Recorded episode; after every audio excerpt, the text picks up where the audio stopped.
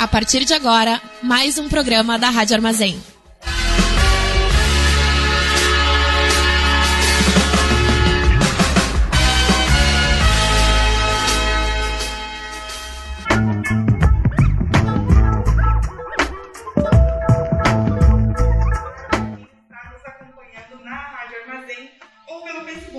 Chegamos, hein? Chegamos quatro minutos atrasados, mas chegamos. Com a aproximação das eleições municipais de 2020, nós do Boca Jornalismo, em parceria com a Rádio Armazém, estamos dando início a um hall de entrevistas com os candidatos a prefeito de Santa Maria. As entrevistas integram o projeto Boca de Urna, a nossa cobertura especial do período eleitoral. Quem nos acompanha já sabe, o Boca Jornalismo é uma iniciativa de jornalismo alternativo aprofundado e local aqui de Santa Maria. A primeira edição do Boca de Urna ocorreu durante as eleições presidenciais de 2018, quando fizemos reportagens sobre os candidatos aos cargos de deputado, tanto estadual quanto federal, que tinham base eleitoral na cidade. Também entrevistamos especialistas para compreender o contexto daquelas eleições, entre outras reportagens. Se você ficou interessado, né, pode entrar lá no nosso site e acompanhar bocajornalismo.com. E falando sobre o que está acontecendo agora, estamos reunidos com parceria com a Rádio Armazém, que já rola essa parceria há quase dois anos. Essa entrevista é, é fruto né, dessa parceria de pensar comunicação independente e alternativa no município. A Rádio Armazém foi eleita em 2019 a segunda melhor rádio do Brasil, possui alcance significativo extrapolando as fronteiras de Santa Maria. Em comum, possuímos o gosto pelas pautas do acesso à cultura e por estabelecer cooperações sustentáveis para criarmos mais oportunidades no setor cultural e comunicacional.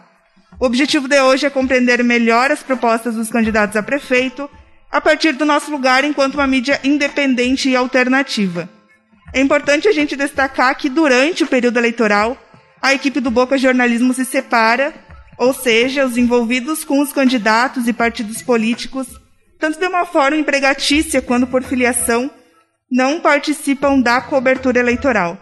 Nosso objetivo é nos comprometermos de maneira ética com essa cobertura e nas entrevistas queremos então questionar os candidatos, pensando pontos centrais para a cidade e no plano de governo de cada um deles. Sobre a metodologia das entrevistas, elas ocorrerão ao longo dos próximos sábados Conversaremos com dois candidatos por dia, um às 14 horas e outro às 16 horas. Pode gravar então esse sábado, esse do dia 31 e esse sábado do dia 7, que vamos estar aqui na Rádio Armazém lhe esperando. Lembrando que estamos tomando todos os cuidados necessários para a manutenção da saúde dos candidatos e dos integrantes do Boca Jornalismo e da Rádio Armazém durante as entrevistas. Os horários são justamente para que possamos organizar e higienizar os, o estúdio a todo momento. Bom, eu sou Bibiana Pinheiro, jornalista, formada pela FSM mestranda em comunicação midiática pela mesma instituição. Integro o Boca Jornalismo há um ano e meio estarei conversando com os candidatos e promovendo uma interação com vocês que estão nos ouvindo pela rádio e nos vendo pelo Facebook do Boca ou da Rádio Armazém.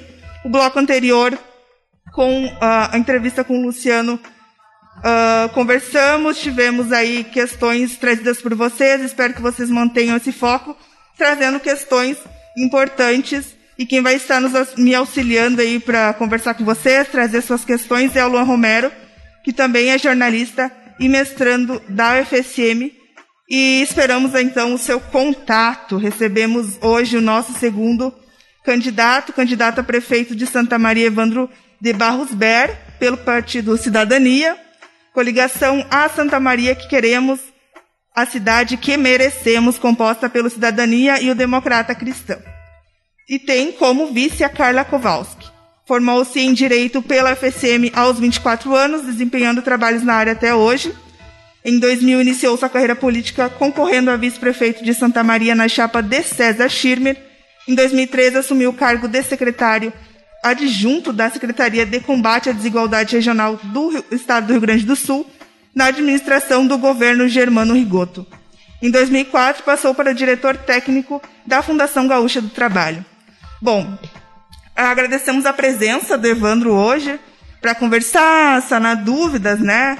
pensando em ampliar o debate acerca das propostas dos candidatos. Esse ano o Boca conversou com os líderes comunitários aí, tentando entender quais são as demandas uh, mais periféricas também, né? É, conversamos com gente da Parque Piano Machado, do loteamento Lorenzi, bairro Glione, Dom Ivo. Também falamos com Rogério Rosado, coordenador da União das Associações Comunitárias aqui de Santa Maria. Um dos assuntos mencionados, mais mencionados nas entrevistas, foi a questão da falta de um espaço lazer nas comunidades. É, os representantes do bairro Glione loteamento Lorenzi, o Andrei Garcês e a Elisângela de Deus, conversaram com os nossos repórteres. A gente entendeu que vão começar por aí porque é uma questão muito importante. E eles falaram sobre essa falta de espaço público que impede a associação uh, atividades recreativas de integração e lazer. Outra queixa também é que quando tem uh, programações culturais, são promovidas focadas na região central, né? E esses bairros, enfim, periféricos, acabam não vivenciando. O que pretende fazer efetivamente sobre isso e que espaços já vem estudando e medidas pensadas para esses locais? Muito obrigado à Rádio Armazém e ao Boca Jornalismo pela oportunidade de, de fazer a política real, que é essa do debate. Né? A, a confrontação da necessidade do cidadão com aquilo que a gente imagina fazer. A leitura das associações que vocês mencionaram, ela é a mesma feita na Cipriano, na Tancredo, na Santa Marta, na, até mesmo na Babilônia, onde eu tive há dois dias atrás. Todo mundo tem uma preocupação muito concreta com qualidade de vida. E isso está diretamente associado ao lazer, e um lazer exercido de forma democrática. É, quando a gente esteve recentemente lá na, na Tancredo, o pessoal pediu a destinação de uma área verde, e ela já existe. O assustador é isso. As áreas verdes elas existem, mas está carecendo destinação e algum investimento em infraestrutura para que elas se tornem aproveitáveis pela comunidade da forma que ela entende melhor. Nós sugerimos, inclusive, na última reunião com a Marília, que é uma líder, de, é, uma, uma presidente de, de, associação, e a Marília, eu sugeri para ela, não está no nosso plano de governo, mas foi um, um surgimento, brotou do diálogo. E ela disse o seguinte, Beto, por que, que a gente não trabalha uma espécie de, de praça participativa? Eu falei, como é que é a ideia, Marília? Então, a prefeitura dá a destinação, faz a afetação da área, mas o processo de escolha de qual equipamento público que vai para lá e como ela é utilizada é determinado por quem mora na comunidade e não pela prefeitura. Isso é uma forma muito mais democrática de apropriação do espaço público. E isso vem ao encontro de uma ideia que nós já tínhamos, que era a aplicação do orçamento participativo. Então, já vinha como base da nossa compreensão de pertencimento, da relação do cidadão e apropriação do equipamento urbano e do próprio poder político que é determinar como é feita a política pública e como é que ela se transforma em coisa real, concreta no dia a dia. Nesse sentido, a gente já tinha proposto o orçamento participativo e é uma prática que nós vamos definitivamente pôr em, em, em andamento na, na, administração, caso a gente tenha êxito na eleição. Mas essa ideia da praça ela ainda é mais transformadora, porque ela permite que a comunidade decida como ela é aproveitada. Então, alguns lugares tu tem mais espaço verde. Digamos que o perfil lá da, da comunidade é mais do idoso. O idoso tem características específicas que são um pouco diferentes onde tem um grupo mais jovem. Talvez o jovem queira mais uma pista de skate, uma quadra esportiva. O idoso talvez queira é, um espaço mais tranquilo, onde ele possa sentar, conversar, é, conviver com o verde, interagir entre, entre os seus. E, e, essa eu acho que é uma visão fundamental. Para isso, a gente tem que fazer um inventário. Tá? É, um inventário de todos esses espaços que ainda estão disponíveis no município. E aqueles que, mesmo que ainda não sejam espaços públicos, que tenham uma destinação vocacionada para ser o pulmão da cidade. Se nós não segurarmos o impulso de construção baseado em ocupação desses espaços privilegiados, em curto espaço de tempo, a qualidade de vida vai deteriorar de uma forma que talvez não tenha mais volta. Porque uma vez que você tem um prédio colocado, isso não se transforma de novo num espaço de convívio, com contato com o verde, com o lúdico. Né? Então, esse mapeamento e, e se tu, é pena que a gente não tem disponível o Google Maps, mas quando a gente abre o Maps, tu vê que ele tem duas alças na volta de Santa Maria de espaços verdes, um acompanhando a Gare, tá? em todo o parque de estacionamento e grandes áreas verdes ainda disponíveis. E do outro lado da cidade, da mesma forma, onde dois arroios atravessam a cidade de fora a fora. Essas, essas áreas são ideais para a gente assegurá-las e destiná-las para essas atividades. E o mais interessante é que elas não são adstritas ao centro da cidade, muito pelo contrário. As, une a cidade através das áreas verdes. E um dos projetos que a gente está tentando defender é a interligação. Primeiro, o mapeamento. Depois a destinação das áreas. Aí tu chama a comunidade para entrar junto no processo de apropriação e edificação ali. E tu liga essas áreas através de ciclovias. Então, literalmente, tu poderia abraçar a cidade inteira, indo e voltando, devolvendo aquilo que é o fundamental de hoje em mobilidade urbana. A gente fala muito hoje, eu vi as pessoas dizer, vamos fazer mais estrada, vamos fazer mais viaduto. Não, não, não, não. O desafio da mobilidade urbana não é aumentar o número de concreto, é devolver ela para o pedestre, para o ciclista, é, devolver, é humanizar o processo interno de deslocamento, com segurança, com inteligência, com rapidez, com qualidade, mas acima de tudo, humanizar o processo. E quando a gente enxerga então a devolução dessas áreas verdes para as comunidades, a gente passa por mobilidade urbana. E passa também por uma revisão imediata no plano diretor. Não é a revisão que você quer agora de expansão da área de construção, não. É a pergunta: a que serve esse plano diretor? Alguém que. Eu trabalho com construção civil e nós que conseguimos, a gente olha o, o plano diretor como se ele fosse uma autópsia da cidade. Não gosto de autópsia porque autópsia é de algo morto. Mas é um, é um raio-x da cidade. E um cara que entende, um traumatologista, ele olha para um raio-x e diz: Ah, esses ossos estão bem, essa criatura. Então, tu pode fazer uma análise de uma espécie que tu não conhece e tu sabe porque tu olha aquilo. Quando a gente olha o plano diretor do município, a gente não tem a menor ideia do que a cidade quer. O instrumento político que nos define é o plano diretor. É lá que nós expressamos as nossas visões culturais, políticas, ideológicas. Lá ela se torna material e concreta. E o nosso plano diretor não enfrenta essa questão. O plano diretor tem várias questões, né? E tu falaste no teu plano de governo sobre essa alteração. Eu queria que tu falasse um pouco mais sobre o que de específico, além, por exemplo, dessas áreas verdes, né, você mudaria no plano diretor para a gente entender melhor é, palpavelmente, né, é, essa, essa lógica do, do teu plano de governo. É, eu não, eu, a minha formação, eu, eu acho que a, claro que imediatamente após a vida, o valor que eu mais valorizo é o da liberdade. Uhum. A liberdade de crença, a liberdade de pensamento, a liberdade de expressão, a liberdade de amar, a liberdade de viver, a liberdade de existir. O teu plano diretor tem que ser essa expressão. Tá? Então, vamos pensar no seguinte: hoje nós temos aqui uma questão muito importante na, na Rio Branco, que é um patrimônio arte deco. Eu já tive a oportunidade de visitar lugares do mundo onde esse patrimônio é o grande valor econômico cultural que transforma e une a preservação do patrimônio histórico a uma atividade econômica e próspera, respeitando esses dois ambientes e criando uma sinergia. Eu não entendo como é que Santa Maria tem uma posição contrária, como se preservar patrimônio fosse ser contrário ao desenvolvimento econômico, e como se desenvolvimento econômico significasse o fim do patrimônio. Muito pelo contrário.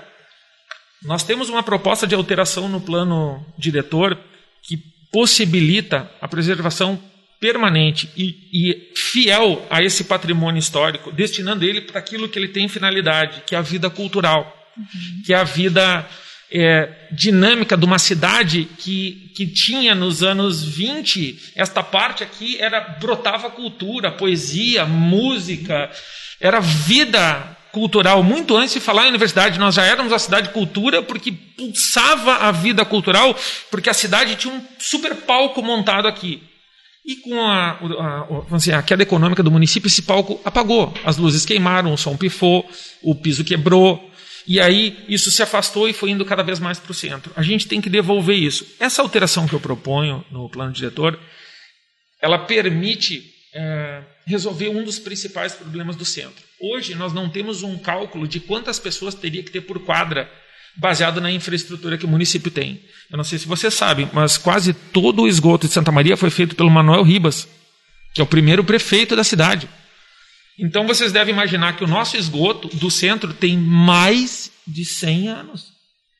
Vocês entendem que nós estamos em cima de uma infraestrutura em estado de miséria e tendo uma população crescente. Então, nós estamos fechando os olhos e fingindo que não tem uma bomba relógio embaixo dos nossos pés. Pior, é, se nós não entendemos que é necessário necessariamente para a qualidade de vida, a determinação de quantas pessoas cabem numa quadra, e eu não estabeleço isso, a qualidade de vida se deteriora mesmo que o esgoto fosse recente. A tua infraestrutura de mobilidade urbana, de água, de luz, de comunicação, ela se sobrecarrega. Ao alterar o plano diretor, nós propomos é um cálculo, que é mais ou menos o seguinte: numa determinada quadra, essa infraestrutura possibilita que quantas pessoas tem em cima dela? E em cima disso é que se calcula o índice. E aí tu não tem mais um índice final de construção, é tu tem um índice por quadra. Então imagina que nós pegamos uma quadra, qualquer uma das quadras do Rio Branco. Eu calculo quantas pessoas cabem em cima e eu bloqueio a arte deco e digo aqui não tem índice. Mas o dono da casa pode vender o índice para quem queira construir. Tu dá recurso para o dono e permite que ele, obviamente, nessa lei eu, eu determinaria que parte desse recurso tem uma finalidade exclusiva, conservação do patrimônio, e destinação dele para atividades culturais. Mas aí eu coloco o capital na mão do proprietário, vinculo a área, restauro o patrimônio e permito que a iniciativa privada atrás empurre o valor do metro quadrado ali para cima. E eu chamo a cultura de volta para dentro da Avenida Rio Branco. Claro que esse cálculo é para a cidade inteira, mas o exemplo mais gritante do impacto positivo na alteração do plano diretor está na Rio Branco. E, obviamente, por consequência, a hora que a gente revitaliza e põe economia e cultura de volta para cá, numa coisa sistêmica, democrática, é, co colaborativa com a iniciativa privada, a gente muda o perfil que hoje é de decadência. E esse é um dos motivos pelos quais as iniciativas que tentam acontecer na Gás se frustram, porque ela está desconectada de um sistema. Ela é uma ilha tentando gerar prosperidade e ela é rapinada pelo que está na volta. Quando a gente enxerga um sistema e propõe um plano diretor que ele tem uma dinâmica de cidade e não mais ilhas, a gente tem uma cidade cooperativa. E é por isso que o plano diretor tem que mudar. Se não são soluções pontuais. Aí troca o governo, muda a visão política, volta tudo atrás. E aí eu chega num ponto que eu gostaria de abordar. É mudar o plano diretor, que é uma lei complementar. O senhor é advogado, sabe falar melhor do que eu nesse assunto. Sou jornalista. E construtor. E construtor também. Mas eu queria saber, assim, como que o senhor pensa articular isso? Por exemplo, se o senhor for eleito 2021, 22, 23 e 24, por aí, quatro anos pela frente, como que o senhor pensa articular para que seja feita essa mudança numa lei, né? A gente sabe que existem trâmites aí, burocráticos, que fazem parte do jogo político.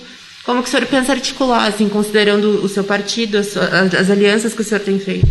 Na verdade, o meu partido, é, ele foi uma escolha baseada na liberdade que eu tive de apresentar uma solução que representasse, para mim e para as pessoas que me acompanham, na solução de problemas específicos. E ao escolher um partido que não me prende uma visão sectária atrelada a interesses de deputados, de senadores, de presidentes, eu tenho liberdade para construir consensos em cima de coisas concretas, de realidade. Este é o sentido fundamental da democracia. A grande transformação que a gente propõe em Santa Maria não é num plano de governo salvador, é na ideia de que ao nós nos sentarmos e discutirmos e vocês se apropriem desse conteúdo, dificilmente um vereador vai ter coragem de contrariar a vontade legítima daquele que é beneficiado pela obra. Ele não vota contra, é porque ao fazer isso, ele está negando o motivo pelo qual ele está sentado naquela cadeira. É uma ligação, é o empoderamento da sociedade civil em relação de alguém que tem um mandato que deve representar a vontade da sociedade civil. E esta é a transformação que a cidade precisa. Quando eu fui secretário da, no governo Rigoto, a secretaria chamava Secretaria de Combate à Desigualdade Regional. E nós fizemos um estudo no Rio Grande do Sul inteiro para entender por que, que umas regiões definham e outras prosperam. E aí nós levantamos todos os indicadores. Monocultura, não é o problema. Industrialização, não é o problema raiz ou matriz é, de, é, de ocupação? Não é. Raiz de imigração? Não é. Solo? Não é. Vantagem competitiva? Não é. Então o que é? O único fator comum entre as regiões que tinham desenvolvimento era um único valor. Só um. A sociedade não se calava. A indignação da sociedade vira ação e constrange o político a agir de acordo com a sua vontade. Ou seja, a política pública e a vida social é decorrente do consenso da população. Este é o sinônimo de envolvimento, porque isto significa civilização. E nós em Santa Maria estamos para trás da Idade Média. Nós achamos que criticar é feio. O político se ofende quando é criticado. Se alguém senta na minha frente e diz assim, a tua ideia está errada, Bera, eu digo, muito obrigado, me ajuda a melhorar. No que, que ela está errada? No, qual é o princípio que eu estou ferindo? E o, o político não pode se ofender, não pode fugir nem do debate, nem da crítica. Mas, por outro lado, a sociedade precisa ser mais crítica. Se a sociedade se acostumar sistematicamente a reclamar a cada quatro anos porque o político não respondeu, está errado. A gente tem que, durante quatro anos, ser propositivo, apresentar E o político tem que é, espelhar essa vontade. Nesse caso, a gente, infelizmente, às vezes não tem nenhuma coisa e nem outra. Então, é, por que, que eu assumo um papel que é contrário à minha própria natureza? Eu acabei de dizer que eu acho que a, é a sociedade que tem que empurrar o político. Então, por que, que eu, sentei na, eu quero sentar na cadeira de prefeito? Porque não se pergunta quem nasceu primeiro, ovo, a galinha. Nós temos uma realidade. Ou alguém toma iniciativa, ou nós vamos continuar no atraso. Então, essa inércia tem que ser quebrada de alguma forma. E eu não necessariamente acredito que eu vá apresentar um plano pronto de solução. Mas eu vou ser o cara mais provocador que vocês já viram na face da Terra. Eu vou, eu vou atiçar os ânimos. Eu vou chamar a população para dizer sim ou não. Então discorda, me xinga, fala mal. E aí eu vou propor. Mas nesse nesse processo, nessa dialética, eu vou instigando as áreas e esse campo de discussão vai formando a cidade que é. E é por isso que o meu slogan envolve o que nós queremos e o que nós merecemos. Porque isso é um misto entre do mundo que a gente imagina e o concreto, que é o fruto de, desse trabalho, dessa, desse atrito. E Santa Maria está sem isso faz tempo demais. Pois é, dentro dessas questões aí, é, de ouvir, de dialogar né, com o público, um do, uma das questões dos líderes comunitários é essa falta de comunicação né, com a prefeitura. É, cada qual dos entrevistados falou sobre é, tentar fazer esse diálogo, mas é muito difícil ainda assim.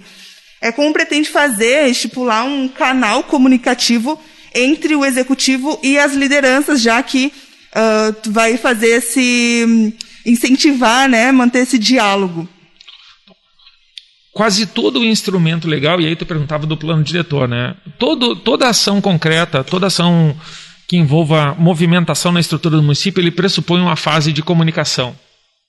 Que não existe. Ela é ficcional. Ela é uma fase formal que as pessoas cumprem para não tomar um processo e evitar que a obra seja concluída. Vou dar um exemplo para vocês da atual perimetral que está sendo muito discutida, que é o remendão da Corsã. Isso vai alterar fundamentalmente a vida de três comunidades que estão organizadas hoje, de uma forma que eles não imaginam. Porque hoje eles têm uma vida familiar, unifamiliar, em casas vivendo em comunidade onde as crianças correm pela rua. Elas criam soltas. É a realidade da Maringá, é a realidade do Novo Horizonte. É... Pois é, agora alguém sentado numa cadeira de couro, tomando seu, a sua água mineral, com o ar-condicionado ligado, decidiu que vai passar caminhão, a rodo, pelo meio dessas casas e não perguntou para ninguém. Não está nem no plano diretor. Isso me assusta.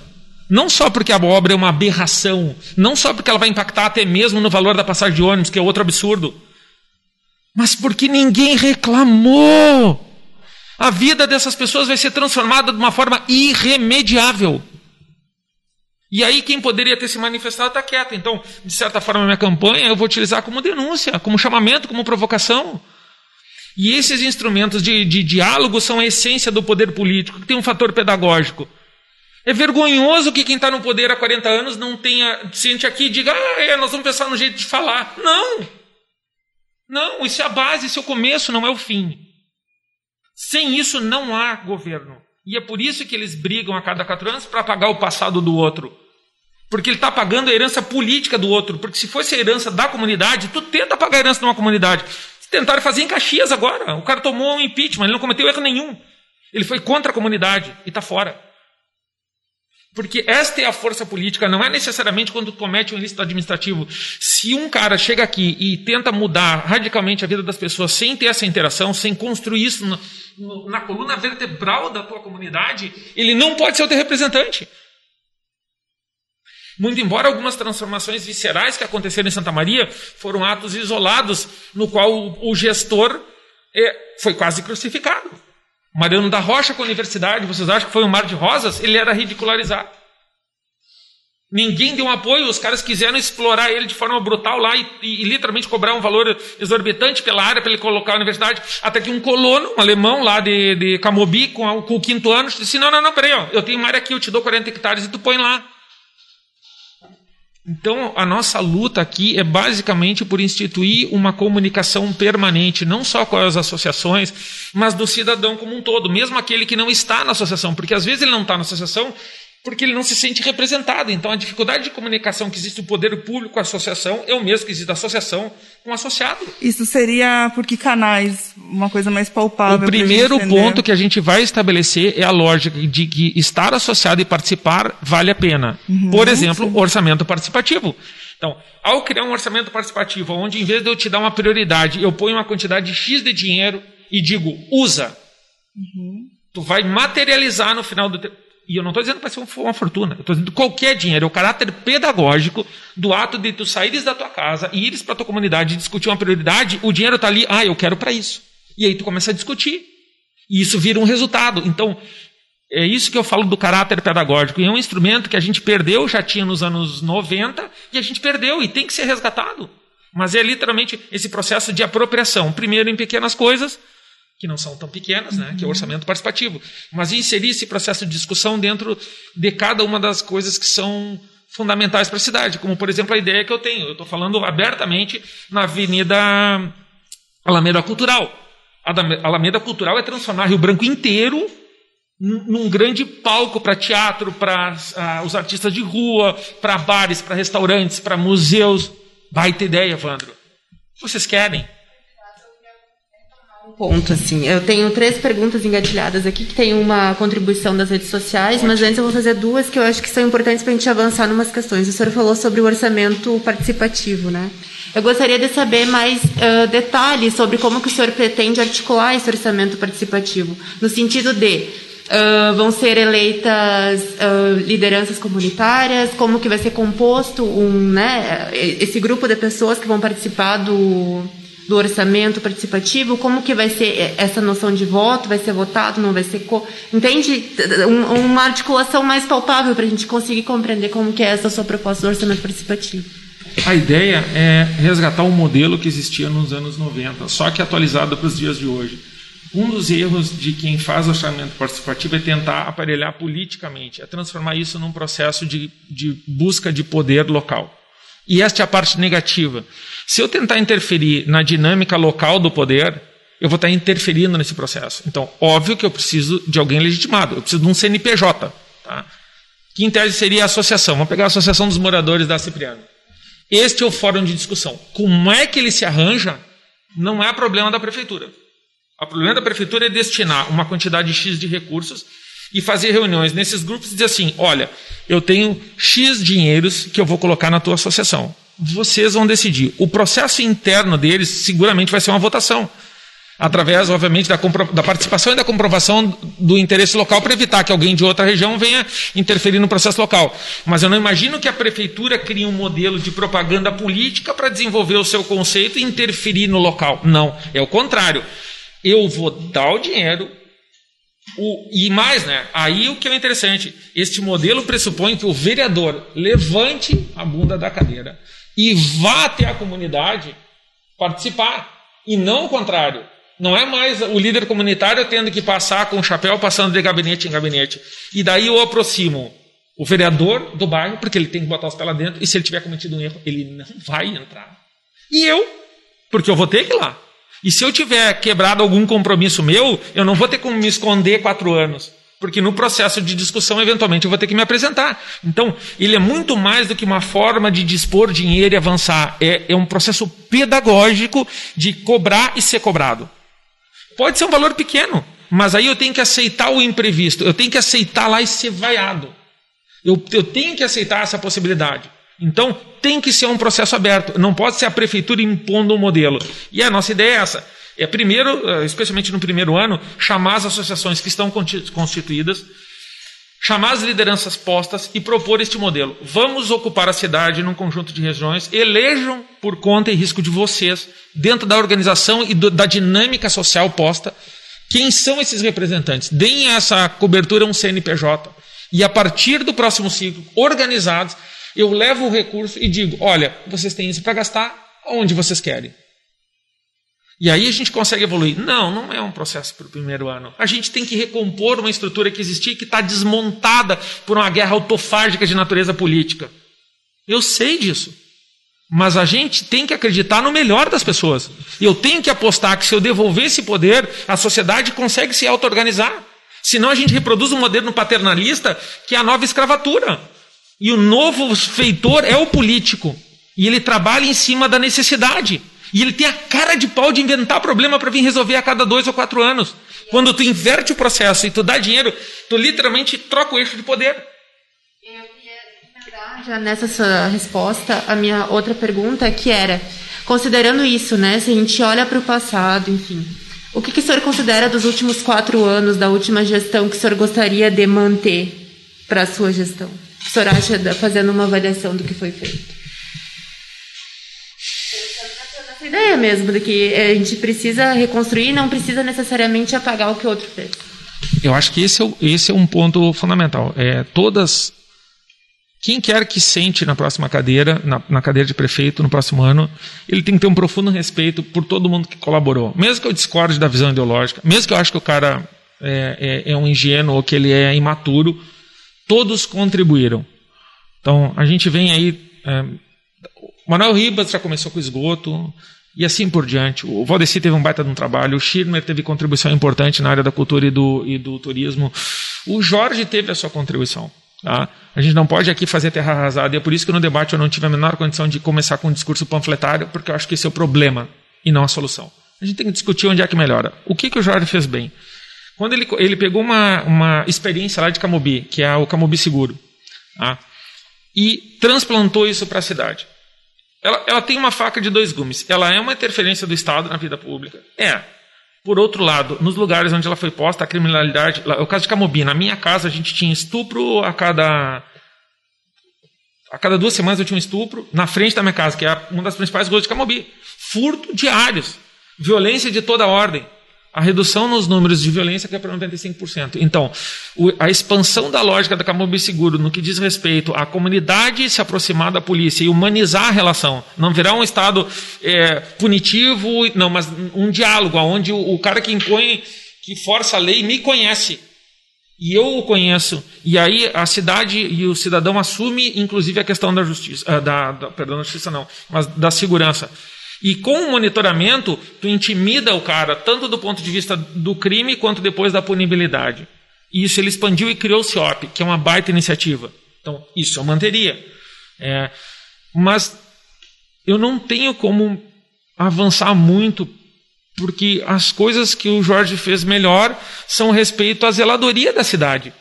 E a zeladoria da cidade é uma obrigação que é meio que óbvio, né? Se tu entra por uma. Olha, vocês fizeram aqui a zeladoria. Vocês entraram para cá, pegaram um prédio que destruído e repararam, consertaram a luz, consertaram o esgoto. Tá. Mas isso te. te esse espaço é teu porque tu consertou? Não. Vocês deram uma finalidade. Vocês disseram, agora que esse espaço está reparado, ele é uma caixa de ressonância de vozes que não são ouvidas. Ao atribuir propósito, vocês fizeram o que nenhum outro político fez nos últimos 40 anos. Todo mundo foi bom zelador, mas ninguém ousou dizer qual o propósito, para onde nós vamos. E não é só dizer, porque ninguém que senta ali é dono dessa verdade. Mas se a cidade não está dizendo, então tenha coragem. Como diria o Raul, o, o Raul né? coragem, coragem, eu sei que você pode mais. Coragem, minha gente. E aí, o que, que eles não tiveram? Como eles são baseados em pesquisas de opinião, baseado naquilo que as pessoas têm medo, ao invés de ser propositivo, tu joga para a torcida. Comemora uma obra de 20 anos. Como é Candidato, o... você avançaria por que caminho, então? Uh... Por que caminho? Se não, que não a zeladoria. Não, perdão, a zeladoria é fundamental. Ampliando. Agora, o que é fundamental é chamar a sociedade a Bom, a gente tem uma, um caráter muito propositivo. Nós indicamos que, que o futuro econômico do município é baseado na, no início desse terceiro ciclo de desenvolvimento. Mas o, o, importante não é o terceiro ciclo, ele é óbvio desde a fundação da cidade, que é aproveitamento da posição geográfica e da infraestrutura para transformar Santa Maria no lugar onde bens e produtos eh, entram e saem do Cone Sul eh, da América do Sul. Mas isso não basta, porque as cidades que tiveram apenas isso, elas incharam enriqueceram poucos e quebraram. Então, o desafio de Santa Maria é esse: eu lançar essa base e amarrar isso num conjunto legislativo, que é o fruto da sociedade, que diz: eu quero desenvolvimento nas condições seguintes.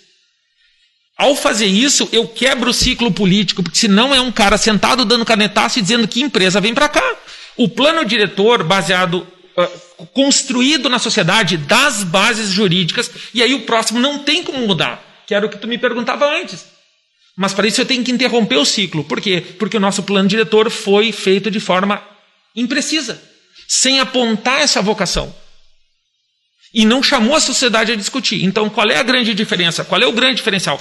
Claro que eu tenho que fazer uma zeladoria, mas eu tenho que chamar a cidade para uma DR. Vamos fazer uma DR. Para onde é que a gente vai? Vamos achar esses consensos. Pode não ser definitivos. Aliás, o consenso definitivo é pavoroso. Vamos propor um plano para 20, para 15. Porque grande parte das, dessas alterações estruturais já estavam previstas há mais de 30 anos. E como não aconteceu, hoje a gente está discutindo de novo a mesma coisa. A diferença principal, eu acho que é essa. A gente precisa trazer para dentro da sociedade uma garantia que essa visão, que essa DR, que essa, que essa, essa, essa vocação, ela, ela vire do cidadão e não do político que, te, que esteja no poder. Essa é a, é a, diferença que eu acho que a gente pode propor concretamente para a próxima gestão pergunta do nosso uh, Rafael Marques de Bem, que fez uma pergunta para o senhor. Uh, ele começa contextualizando, né? O Brasil é um país que possui grandes cientistas e pesquisadores. Um dos pontos do, plano de, do seu plano de governo é a preocupação do atraso tecnológico que Santa Maria possui. Como fazer para que essas novas tecnologias cheguem à cidade, ao distrito industrial? E eu ainda acrescentaria a pergunta do, do Rafael, Uh, como lidar com isso, considerando que a gente tem aí um polo de ensino superior, né, de várias instituições de ensino superior na, no município? Então, é, nós temos grandes forças que já fizeram muito pela educação, tá? É, mas esse sentido foi em produzir é, pessoas com conhecimento. Esse terceiro ciclo de desenvolvimento que eu falo é transformar o conhecimento em bens, produtos, serviços, qualidade de vida. Ou seja, eu transformo um valor que já é importante num outro que tem muito mais valor. Para isso, eu preciso de atividade econômica que demande a transformação deste conhecimento em resultado. Mas nas condições que eu já falei, desde que se represente para o município. É qualidade de vida. Então, hoje o desafio é trazer para cá esse conjunto de empresas que solicite das nossas universidades respostas para esse mundo que evolui, que dá novos saltos de conhecimento a cada cinco anos. A cada, esses ciclos estão encurtando, o que demanda conhecimento. Se a gente continuar achando que a, a, finalidade, e não é a minha fala, porque isso obviamente não é a minha compreensão de mundo, mas quem governa olha para as universidades como massa salarial que precisa ser absorvida pelo comércio, o que é um absurdo. O valor delas não está porque o professor é bem remunerado, ou razoavelmente remunerado, ou mal remunerado, remunerado. Está no fato de que ele produz conhecimento. Sim, a gente forma novos profissionais, mas ali é um centro de conhecimento e esse conhecimento está perdido. E o absurdo é o seguinte: Santa Maria tem uma riqueza incrível parada dentro das nossas poupanças. Tem famílias que têm muito recurso adquirido ao longo do tempo e esse dinheiro está parado, recebendo remuneração de menos que a inflação. Uma das saídas que a gente está propondo é transformar esse capital ocioso, rentista, em capital eh, orientado para atividade produtiva local. Para isso, eu preciso de quatro pernas. Eu preciso de uma unidade financeira que não seja ligada a esse sistema lamentável que é o sistema financeiro brasileiro, que visa só renda, que são as fintechs. E aí nós já entramos em tecnologia. Então, e uma coisa interrelacionada. No primeiro elo, eu já digo: eu preciso de tecnologia, eu preciso de conhecimento, eu preciso de novas empresas. Essas fintechs, elas poderão fazer uma movimentação financeira do capital financeiro para a pequena empresa que precisa do recurso. Mas para esse cara botar dinheiro, ele tem que perder o medo. Para ele perder o medo, ele tem que ter uma instituição de ensino que faça a análise da empresa e diga: essa empresa é sólida, o produto dela é bom, tu pode botar o teu dinheiro lá. E caso isso não exista, ela presta assistência técnica para evoluir a condição da empresa para um estado de segurança para que este cara do dinheiro queira investir lá. E esta é a terceira perna. A última é o município. Cabe ao município ser o grande. Quando eu falo fiador, não é fiador do ponto de vista econômico. É que ele afiança que esse negócio é sério, que nós precisamos que o dinheiro parasita ou que está parado rendendo vire dinheiro produtivo nas nossas empresas locais, através das fintechs, com o apoio das universidades e das empresas de conhecimento, quer pela qualificação do, do crédito, quer pela qualificação da empresa, e o município, num pacote legislativo, recebendo cada uma dessas novas atividades como bem-vinda. E eu não falo aqui em estímulos, eu falo talvez até com desburocratização, talvez com um afiançamento de que isso é uma cadeia séria que tu pode investir. Ou até mesmo no ponto de vista econômico, de criar um espaço de lei vantajoso para que eles façam essa transação financeira e que o dinheiro fique aqui. Então, quando o município fecha essa, essa angula essa relação, nós não precisamos pedir dinheiro para fora. Não, nós só precisamos organizar os meios que nós já temos, porque Santa Maria está morrendo de sede na beira de um rio. Tudo que nós temos para realizar é como permacultura. Tudo que tu precisa está na tua volta para tu ter uma vida saudável, feliz e próspera. E a gente insiste em criar artifícios. Nesse caso, toda essa dinâmica só existe com tecnologia. Com relação... E aí não é, não, é, não é panfletária, é real. Ou seja, eu tenho atividade econômica que precisa do produto e ele tem utilidade, porque senão a gente sabe que vai virar um programa que vai morrer logo adiante porque ele não tem justificativa é, econômica ou ou sustentável. Essas relações, uh, parcerias também público-privadas, né, de interesse de a gente tratar, são exaltadas como uma estratégia no seu plano de governo. É, a gente queria entender como ah, construir, né, acordar, é, construir esses acordos que transcendem né, umas modificações grandes. Uh, o governo de quatro anos. Aqui falamos na compreensão de que o poder público precisa de um acordo né, né, de essa articulação de proposta e contrapartida. Então, a gente queria entender um pouco mais sobre essa construção, né, essa, é, de coisas que podem vir a transcender quatro anos, levando em consideração essas parcerias público-privadas. Então, é fundamental que a relação parceria público-privada tenha um nível de transparência que hoje, infelizmente, as relações públicas ainda não têm. Porque toda vez que isso acontece, é, para quem está de fora e se tu não tiver a condição de olhar claramente como é que acontece, tu vai achar que tem algum problema. E às vezes pode realmente ter. A primeira coisa que a gente precisa ter é, um, é uma é ganhar a confiança da população do que o que quer que aconteça é as claras. E nós temos uma proposta muito específica. Nós vamos convidar um membro do Ministério Público aposentado para ser o ouvidor do município o, o ouvidor do município não pode ser amigo do prefeito. Porque não há, não há condição de tu levar adiante uma crítica, uma denúncia construtiva, se tu está ali para defender o cara. Então, quando eu ponho um promotor aposentado na condição de ouvidor, eu botei um pitbull com sangue nos olhos, solto no pátio, e ele não é meu. Então, se eu errar, ou se alguém da administração errar, eu vou ter cinco dias para responder. E se eu não responder, está na mão do Ministério Público, com a denúncia saindo de dentro da prefeitura. E nenhum sistema corrupto sobrevive a esse nível de denúncia. E eu sei disso porque na administração do pai teve um promotor público que infernizou a vida dele. Acho que de cada sete almoços que a gente tinha lá em casa, cinco assuntos era Ded Castro. E esses dias eu encontro a Ded para ele, Ded, é, muito obrigado. Como assim? Se não fosse tu, a gente não poderia hoje dizer que a gente que eu posso olhar para as pessoas nos olhos. Tu fez a administração melhor porque tu foi implacável. E eu quero transformar isso em realidade. Porque na parceria público-privada, o primeiro passo é, depois dela estabelecida, ela tem que ficar clara que ela continua atendendo aos seus objetivos.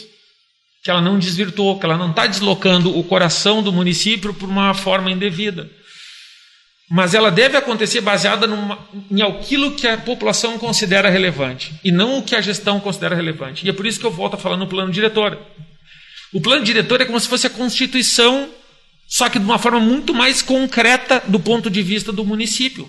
Enquanto o Pacto Federativo não sai, a forma da gente intervir no longo prazo é interferir no plano diretor, porque plan... o período de alteração dele transcende as gestões.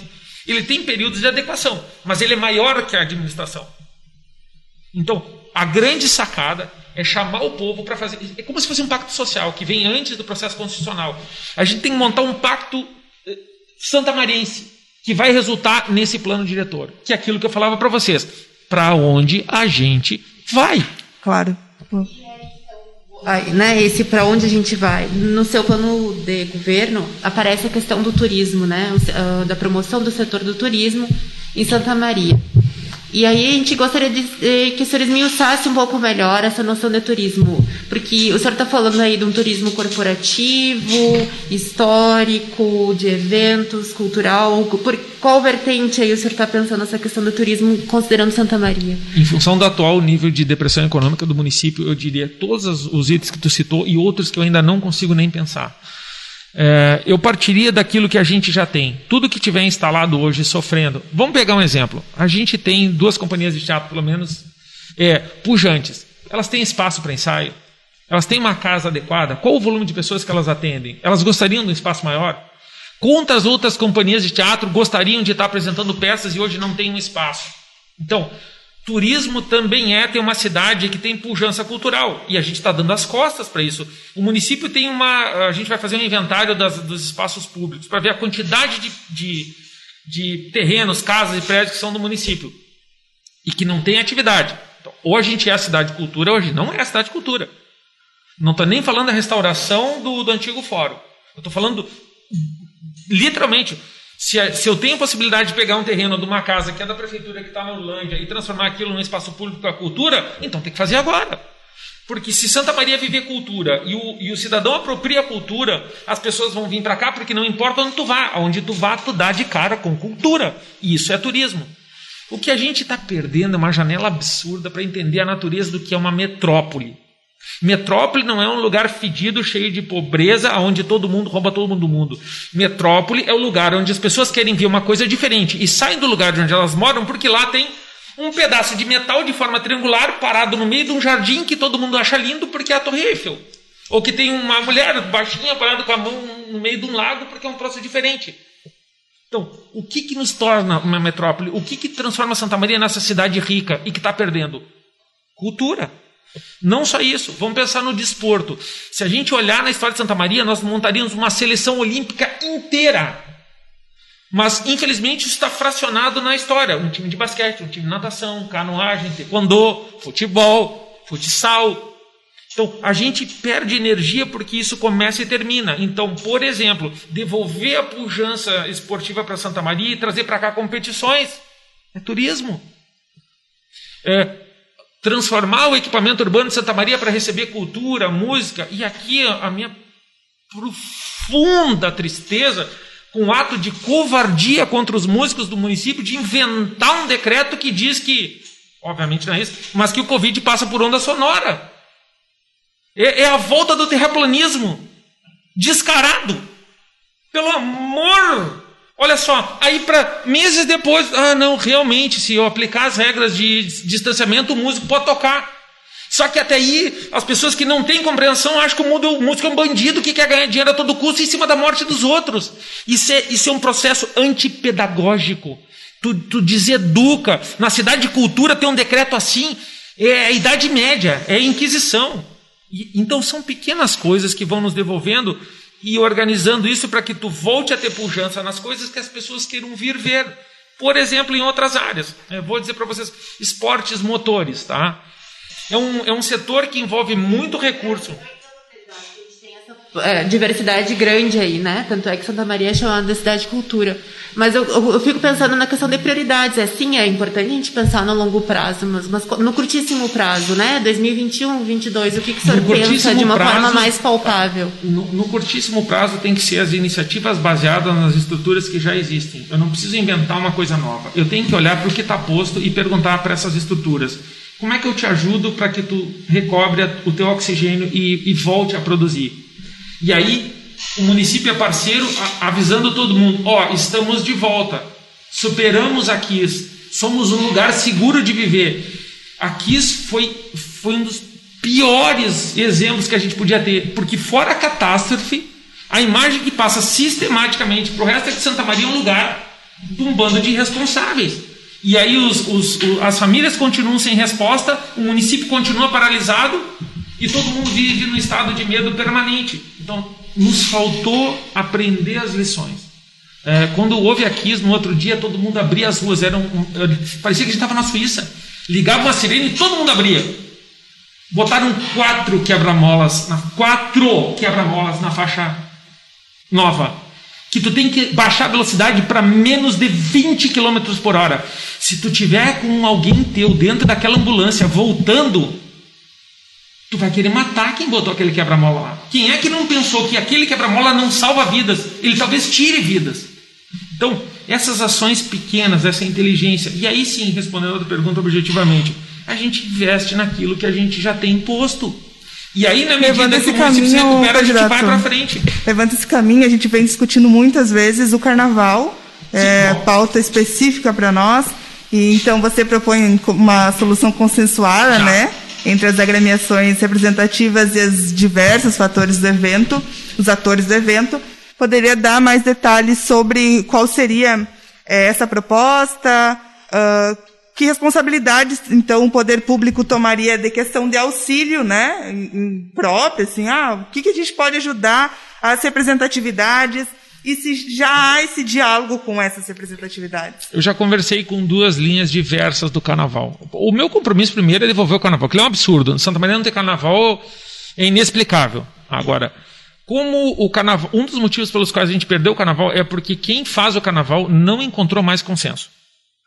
Quando a gente teve uma adversidade e quando o poder público recuou e disse não é mais meu problema, não houve uma forma eh, consensuada de, de encontrar esse novo caminho. Então, o que nós propomos de novo é isso. Eu já conversei com alguns e disse: olha, a gente precisa, a prefeitura não vai ter dinheiro para fazer o carnaval. Já não tinha antes do Covid, não vai ter depois. O rombo vai ser, eu imagino, a gente tem estimativas, porque os dados não são claros, é da ordem de 200 milhões. Mas o carnaval se paga. Muito pelo contrário, se tu tiver vida eh, cultural carnavalesca, as associações se pagam durante o ano inteiro, criando um ambiente e gerindo isso. E aí sim, a grande festa do carnaval tem que ser, na minha opinião, e eu não sou consensuado, até porque tem alguns que divergem, mas uma combinação entre as associações, as escolas, e aí entra na parceria público-privada alguém que queira botar essa grande moldura para o carnaval se reestruturar. E não num prazo muito longo. Por quê?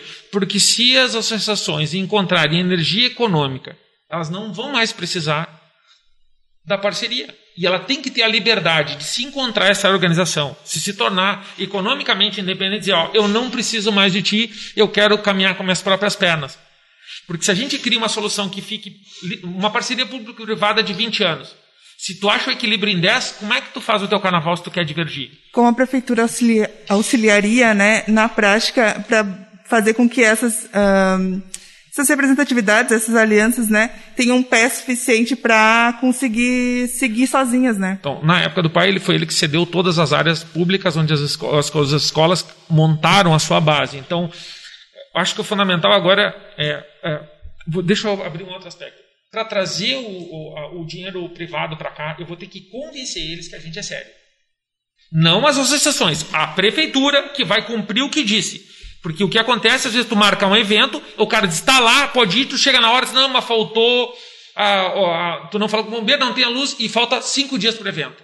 Então, ninguém sério virá botar dinheiro no Carnaval de Santa Maria enquanto for necessário, se não tiver um pingo de seriedade na prefeitura. Tá? E especialmente a questão dos alvarás não tiver de uma forma muito mais direta. Então, tem que ser já. Para esse ano não tem como resolver. Mas se eu quero fazer um carnaval bom no ano que vem, eu tenho que imediatamente abrir três flancos. Um, consenso mediado entre as associações. Dois, legislação. Eu tenho que limpar os entraves burocráticos para que o carnaval se concretize e não fique ali um mês antes sem saber se vai ter evento ou não. Porque as pessoas vão entrar em pânico. Elas vão ficar com medo. Sem falar que boa parte desses entraves vezes não são reais, é por causa do medo, e aí eu não tiro o- a responsabilidade do servidor público. Se der errado, é ele que responde. E o terceiro é quando a gente mostrar sinais dessa cooperação, de, uma- de um esforço de seriedade legislativa, aí eu chamo, eu sou o intermediador, eu sou o patrocinador, eu sou o mediador. Eu falo assim, filho, vem cá, olha só que coisa linda. Eu tenho riqueza cultural, eu tenho uma cidade séria, e o teu dinheiro aqui, enquanto for bom para nós, é bem-vindo. Então, mas isso é um, não, é um, não é um decreto, não é uma assinatura, não é um plano de governo, não são quatro linhas num programa. Se, se o agente público, se o cara que sentar naquela cadeira não tiver a credibilidade e a interlocução com essas pessoas, em qualquer um dos três níveis, não tem conversa. Outra questão cara para nós é o transporte público e a questão da sua licitação. É, tem uma longa relação de protelação aí, né, do poder público em abrir o processo licitatório. Como o senhor avalia a articulação atual, da atual gestão sobre isso e na sua gestão o que mudaria? Ou não? E agora? Falo o que eu penso. Falo, né? Vou falar o que eu penso. Vou dizer a verdade. Vamos falar a verdade. A verdade vos libertará. Vocês já foram numa praça, em qualquer grande centro, tem um cara lá no meio da praça com um pedaço de pau batendo num saco. E parece que tem um gato dentro. E todo mundo para na volta parece que ele está surrando um gato. Mas todo mundo sabe que não tem um gato lá dentro. E é só um jeito de todo mundo ficar na volta, enquanto pessoas que estão na volta vão tirando a tua carteira, o teu relógio. É uma distração. Nesse caso, a distração ela é muito incômoda. Ela é caótica, porque a, a, a inadequação do transporte público às necessidades básicas do trabalhador e do estudante são óbvias e não são de hoje. Mas elas são um cenário ideal para o cara ficar batendo no saco e todas as forças ideológicas que compõem esse espectro, ora para um lado, ora para o outro, se elegem, reelegem e elegem e reelegem, enquanto o problema perdurar. Porque se tu resolver o problema, o argumento se esvazia. Ao forçarmos uma licitação neste momento, eu vou trocar o gato por um leão. E esse leão tem fome. Por quê? Transporte coletivo não é sinônimo de mobilidade urbana. Mobilidade, o transporte coletivo é uma das soluções dentro de uma visão de mobilidade urbana. Qual é o plano de mobilidade urbana de Santa Maria? Não há. Não há. Não existe uma lógica propositiva nessa cidade que te diga que daqui para frente qualidade de vida é sinônimo de tu morar onde tu quer e não onde tu precisa morar. Camobi está explodindo porque ninguém é louco de morar a duas horas do lugar onde trabalha e as pessoas têm que se aproximar desse local. Cadê o plano de mobilidade urbana? Se eu correr para fazer uma licitação, eu bloqueio uma solução por 20 anos. Se eu mudo a lógica urbana e a lógica de mobilidade, eu vou ter que indenizar os caras. E é tudo que eles querem. Eu me torno refém. Então, não se pode viver na ilegalidade e o atual sistema não tem, e a falta de clareza transforma ele no caos. Paradas destruídas, inconsistência nos horários, baixa qualidade, adensamento. Então, não é não enfrentar imediatamente a baixa qualidade, mas correr para um, uma licitação agora pode ser catastrófico. Se nós, ating... Se nós continuarmos na atual média de diminuição de passageiro por ano, em menos de oito anos o sistema estará em colapso. E nós vamos ter que literalmente subsidiar quem entra no ônibus. Por quê? Porque tem uma baixa qualidade.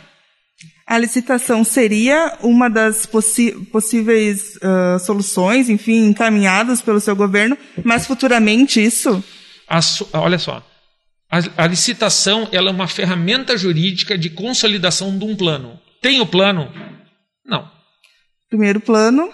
Então, primeiro a DR. Uhum. Qual é o transporte que eu quero? Como é que eu tenho passagem gratuita no atual modelo? É impossível, mas tem que ter. Então, como é que eu chego num cálculo de passagem gratuita se a gente está aumentando? Olha só o absurdo.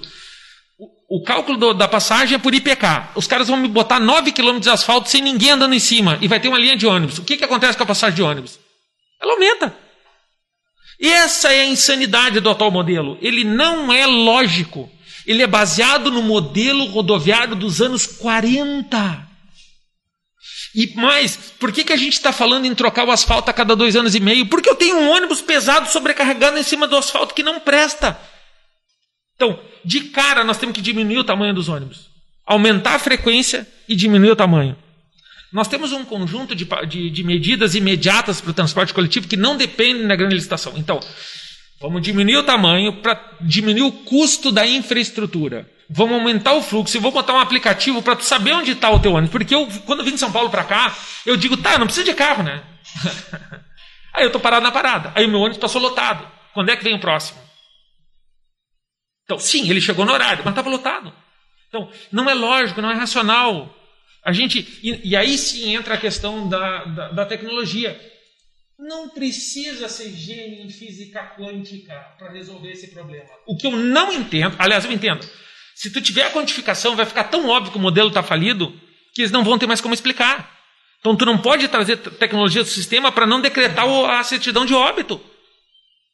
E aí, de novo, a gente fala: tem que ter ADR. Esse modelo de transporte coletivo serve? Não serve. Questões muito importantes, né? A gente debate, é sempre bom ouvir o posicionamento do candidato sobre transporte público. Eu acho que para a última pergunta, assim, já finalizando as entrevistas, é sobre soluções e possíveis ações quanto aos, aos problemas da Covid-19 na, na, na cidade, né? Eu acho que para fechar é importante todo mundo quer ouvir sobre isso. Então, levando em consideração que ano que vem a gente mantém aí o, a situação de, de medidas de distanciamento e controle, cuidados, enfim, em que áreas você investiria para lidar com a situação da melhor forma possível para a população, né? Levando em consideração que já temos aí 91, 91 pessoas que morreram aí de Covid-19 no nosso município, dado de uh, 23 de outubro, no caso ontem, do Observatório de Informação em Saúde da UFSM. É, a gente recebeu aqui do nosso colaborador Maurício, Maurício Fanfa, uh, falando sobre o decreto da, da prefeitura. Só para a gente esclarecer que o, o decreto né, da prefeitura falava que a Covid, uh, no caso, estava proibindo apresentações ao vivo, né? O, o candidato acabou falando antes, porque essa questão gerava não, aglomeração, né? É, não, a, não eu, obviamente eu falei de forma. Não, sim, a ironia, a ironia é o humor inteligente. É óbvio, tranquilizem-se a Covid não é transmitida por ondas sonoras. Foi uma ironia. Desculpem se eu fui. Às vezes eu falo meio sério. Era uma ironia. Não. Ondas sonoras não. Senão eu já. Não, não. Sim. Mas então. Claro, claro. Sim, mas. Então esse tema é importante aí das medidas possíveis. Eu acho que. Uh, uh, acho não, eu tenho uma profunda crença que o, a, a Covid e, e, a visão sistêmica das pandemias, ela nos traz uma compreensão que é, ela é muito maior. Eu acho que a principal dor do santamarense hoje não é com relação ao medo de morrer, é na vergonha de entender que a Covid trouxe para dentro daquele que tem mais a realidade diária do que tem menos. Esse ano nós tivemos uma crise de toxoplasmose. Nós tivemos outra com uma superbactéria. E nós tivemos uma terceira de outra doença igualmente potencialmente danosa, levando vida de pessoas. Mas não gerou essa comoção. Porque ela atingia quem não tem água, ela atingia quem não tem esgoto, ela atingia quem não tem casa. Ela não batia na casa de quem tem ar-condicionado e ganha 30 mil por mês, daquele que tem plano de saúde. Acho que a, a dor que nós estamos sentindo é ter passado décadas fechando os olhos para a dor do irmão que está sofrendo igual há muito tempo. A Covid é uma doença reconciliadora. E para isso nós temos que entender que Santa Maria tem que investir muito, e não é em UTI, em saneamento básico. Em dar para a casa da senhora que eu fui lá na, na Cipriano, que ao chegar na casa dela, ela, tá, ela tinha três filhas, cada filha tinha três filhos, e os doze na casa não tinham água. E tu vai dizer que pela aquela pessoa usar máscara e passar o gel? Tenham vergonha. Vão, vão fazer o ato de penitência. E aí me faz um acordo com a Corsã dizendo que vai gastar 25 milhões numa estrada. Vai botar água e esgoto. O que, que eu vou fazer pelo Covid e por todas as doenças infecto-contagiosas? Eu vou enfrentar o problema da infraestrutura. Eu não vou me preocupar com voto, eu vou me preocupar em botar água na casa das pessoas. Essa evolução civilizatória que vai nos salvar de todas as outras pandemias. É o respeito no distanciamento do outro, é a compreensão que nós somos uma coisa só.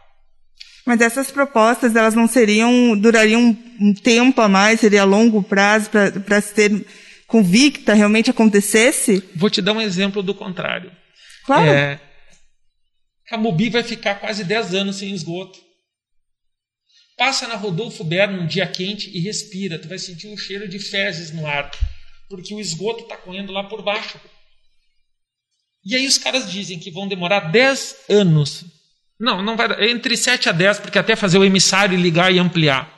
Então, o que eu faço no dia 1 do meu governo é chamar o Ministério Público e perguntar se o atual contrato com a Corsã é sério. Se isso atende interesse público, transparência, legalidade. Eu vou questionar. Eu não posso fazer porque eu não vou romper o contrato com eles, porque eu não vou pagar indenização. Mas vou perguntar para o Ministério Público: vem cá, pessoal. Se eu tenho um baita de um problema de saúde pública, como é que eles me dizem que eles não vão investir esse dinheiro da contraprestação em saúde pública? Então não é uma solução de longo prazo. É já. Tem que agora, já, fazer uma ET em Camobi, ligar esse esgoto agora. Porque senão, quando ficar pronto o esgoto, os canos já entraram em colapso. Como eu disse que vai acontecer no centro. Então, o que parece ser uma lógica de longo prazo, na verdade é uma lógica de curto prazo e imediata. Claro que nós vamos estar num ano sem recursos. Tá? Mas então, o que eu reforçaria é o, eu, do ponto de vista específico da Covid. Tá? Nós temos que ganhar corações e mentes. Nós temos que fazer o santamarense despertar para a civilidade e entender que distanciamento, álcool gel são fundamentais. Que a gente não está em guerra. Aliás, a gente está, mas a gente está todo mundo do mesmo lado. E que demonizar um grupo ou outro é voltar para a Alemanha nazista. É botar fogo em livro. Não deixar músico trabalhar. É coisa do Goebbels. Isso é a guerra que nós estamos lutando. A Covid vai passar e nós vamos ganhar. Mas será que a gente vai poder se olhar nos olhos depois? Quando tu pediu o preço impagável para o teu irmão que não tem nada, porque tu estava em casa recebendo salário?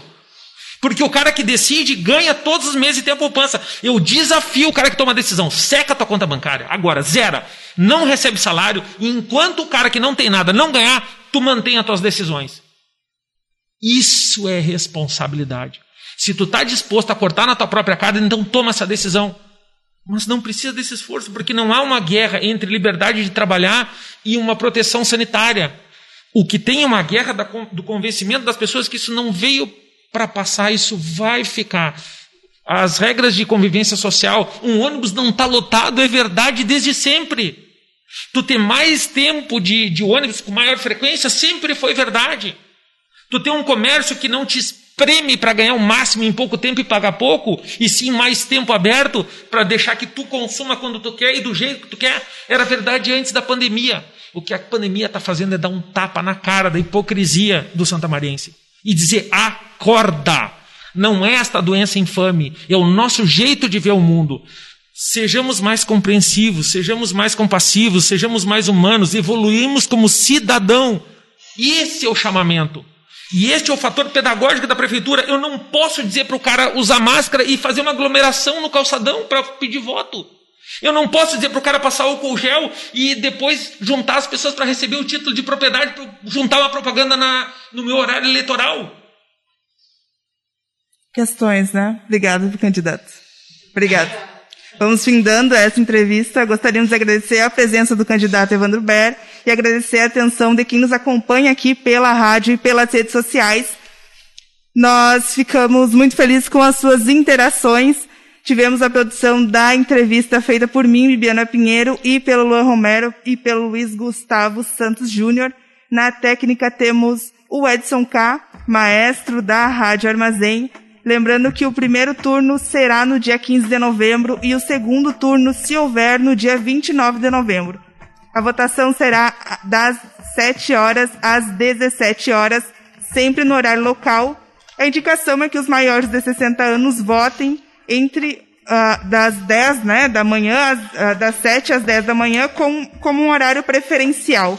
Se tiver com febre ou se tiver algum tido uh, o Covid-19 nos 14 dias antes da votação, fique em casa, confirme o local de votação antecipadamente, tome todos os cuidados do distanciamento social e lembre-se de levar a sua própria caneta. Para mais informações, vá ao site da Justiça Eleitoral. O Boca de Urna também está produzindo reportagens sobre as eleições que você já pode acompanhar lá no nosso site, bocajornalismo.com publicamos uma matéria sobre as atribuições dos cargos públicos. Além disso, todas toda segunda-feira, às 19 horas, você pode acompanhar o nosso programa aqui na Rádio Armazém, em que trazemos pautas relevantes para Santa Maria. Alguns destes estão sendo envolvido, desenvolvidos, né, pensando pela equipe do Boca de Urna, como que conversamos com as lideranças comunitárias e foi fruto aqui de uma das perguntas que fizemos aos candidatos.